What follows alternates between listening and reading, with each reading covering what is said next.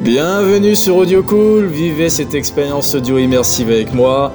Ensemble, nous apprendrons tous les jours quelque chose d'utile, directement applicable dans votre routine professionnelle.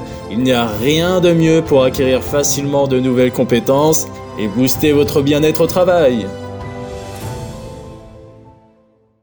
Deuxième clé pour communiquer clairement et augmenter son niveau de bien-être et de performance, adopter une communication claire et précise. Je vais vous dire, si on refuse de s'adapter à la personne, à l'interlocuteur qu'on a en face de nous, on ne pourra jamais se comprendre. Et l'incompréhension finit toujours par nous mener aux tensions relationnelles, qui elles-mêmes mènent à des conflits relationnels. C'est pour ça que c'est important d'utiliser des mots clairs et précis pour mieux communiquer avec ses collaborateurs. Et inciter d'ailleurs ses collaborateurs à faire de même.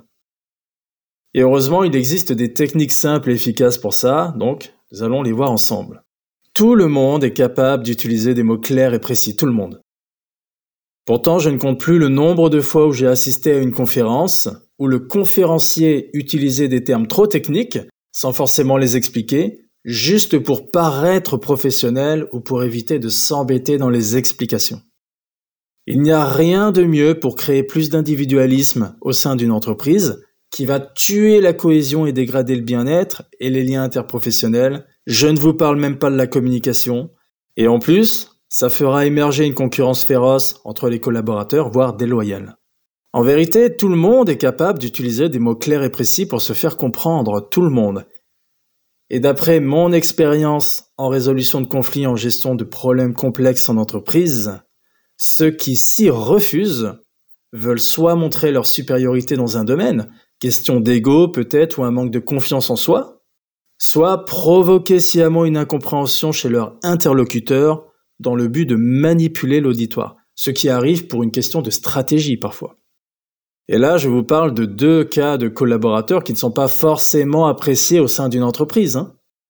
Non, pour augmenter notre niveau de bien-être en entreprise et de performance professionnelle, je vous encourage à mieux communiquer en utilisant des mots clairs et précis. Alors première chose, que faire si je tombe sur un collaborateur qui ne semble pas vouloir se faire comprendre?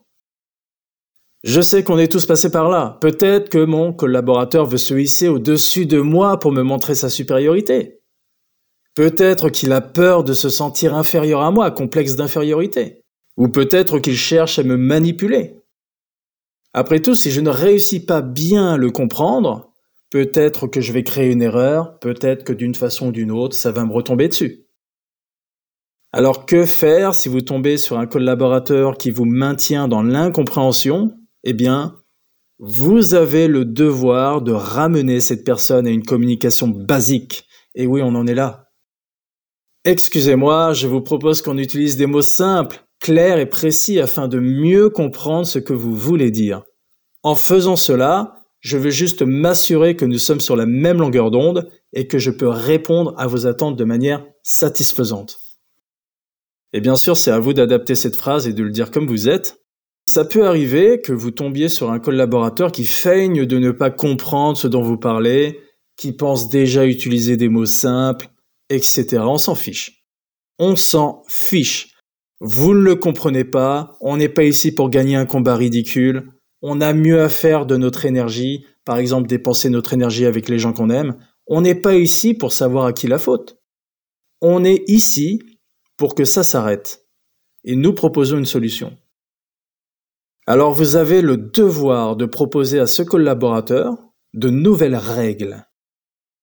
Et alors écoutez bien, si jamais il refuse, notez tous les mots complexes qu'il utilise sur une feuille et devant chaque mot, demandez-lui de proposer un autre mot simple que vous arriverez à comprendre.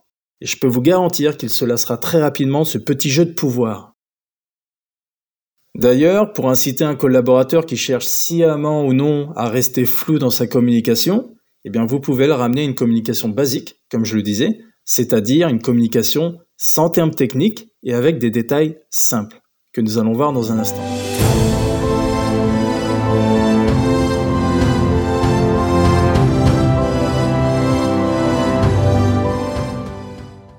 Alors voici deux pratiques indispensables et un exercice à appliquer directement, d'ailleurs au travail dès aujourd'hui, pour créer une communication claire et précise, avec le sentiment agréable, hein, vous savez, de se sentir compris par ses collaborateurs et de se faire comprendre par ses collaborateurs. Alors la première pratique, je vous invite à éviter les termes techniques. Si vous utilisez des termes techniques ou du jargon, eh bien vos collaborateurs pourraient ne pas comprendre ce que vous voulez dire et c'est bien normal.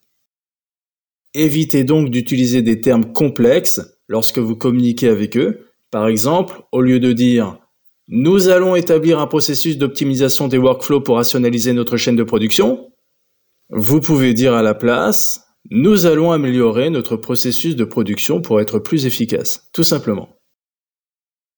Et je vais vous encourager à écrire vos phrases, à les retravailler, à vous entraîner à voix haute jusqu'à ce que ça paraisse naturel avant de prendre la parole.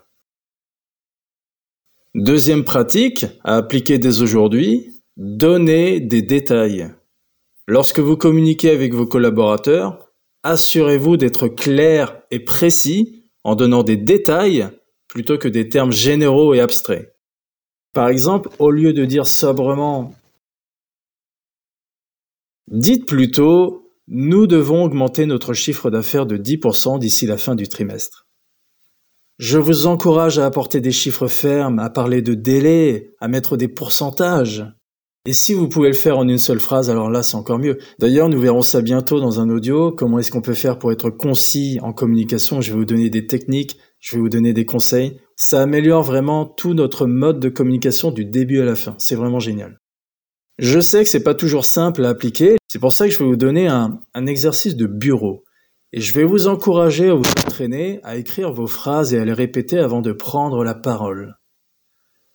Ça, c'est un exercice de conférencier. On a tous une âme de conférencier, je vous le garantis. C'est un exercice qui permet d'organiser ses idées. Lorsque je mets ce que j'ai dans la tête sur papier, ça me permet de les clarifier, ça me permet de mieux formuler de manière plus concise et plus précise. Je peux d'écrire les phrases, je peux prendre le temps de les relire, de les corriger, de les réorganiser si nécessaire, jusqu'à ce qu'elles soient suffisamment claires et efficaces selon moi. Et à force, et à force de répétition, cela deviendra un réflexe inconscient où au bout du compte, vous arriverez à le faire dans votre tête sans utiliser de feuilles de papier. C'est une question d'entraînement. Et une fois que vous avez écrit vos phrases, je vous encourage à les répéter à voix haute pour assurer qu'elles sonnent naturelles et qu'elles sont faciles à comprendre pour les autres. Allez, je récapitule. La deuxième clé pour mieux communiquer en entreprise et ainsi augmenter son niveau de bien-être et de performance, c'est d'utiliser une communication claire et précise avec des mots clairs et précis qui nous permet de mieux nous faire comprendre. Après l'écoute active, c'est bien logique. On a appris à bien écouter, maintenant on va apprendre à bien communiquer. Donc la première chose à faire si on est confronté à un collaborateur qui ne souhaite pas se faire comprendre, et ça arrive, eh bien on va le ramener à une communication basique, et oui on en est là, sans termes techniques et avec des détails simples, et alors là il finira par se lasser. Vous pouvez aussi lui demander de remplacer les termes complexes qu'il a utilisés en les écrivant sur une feuille de papier, et là, je peux vous dire qu'il va vite se lasser de ce petit jeu. Et pour vous faire comprendre de vos collaborateurs, je vous invite à remplacer les termes techniques vous-même hein, dans vos phrases par des mots basiques et euh, des détails simplifiés, comme on a vu à l'instant. N'hésitez pas à prendre une feuille de papier, prenez le temps d'écrire. Tout ça, c'est de l'entraînement, mais vous avez ça à l'intérieur de vous. C'est quelque chose qu'on peut acquérir, c'est une compétence. Je vous encourage à appliquer ces conseils dès aujourd'hui, et alors n'hésitez pas à les écrire sur un calepin, parce que parfois ça fait du bien de les relire, ça permet un petit peu de réorganiser ses idées dans son cortex cérébral.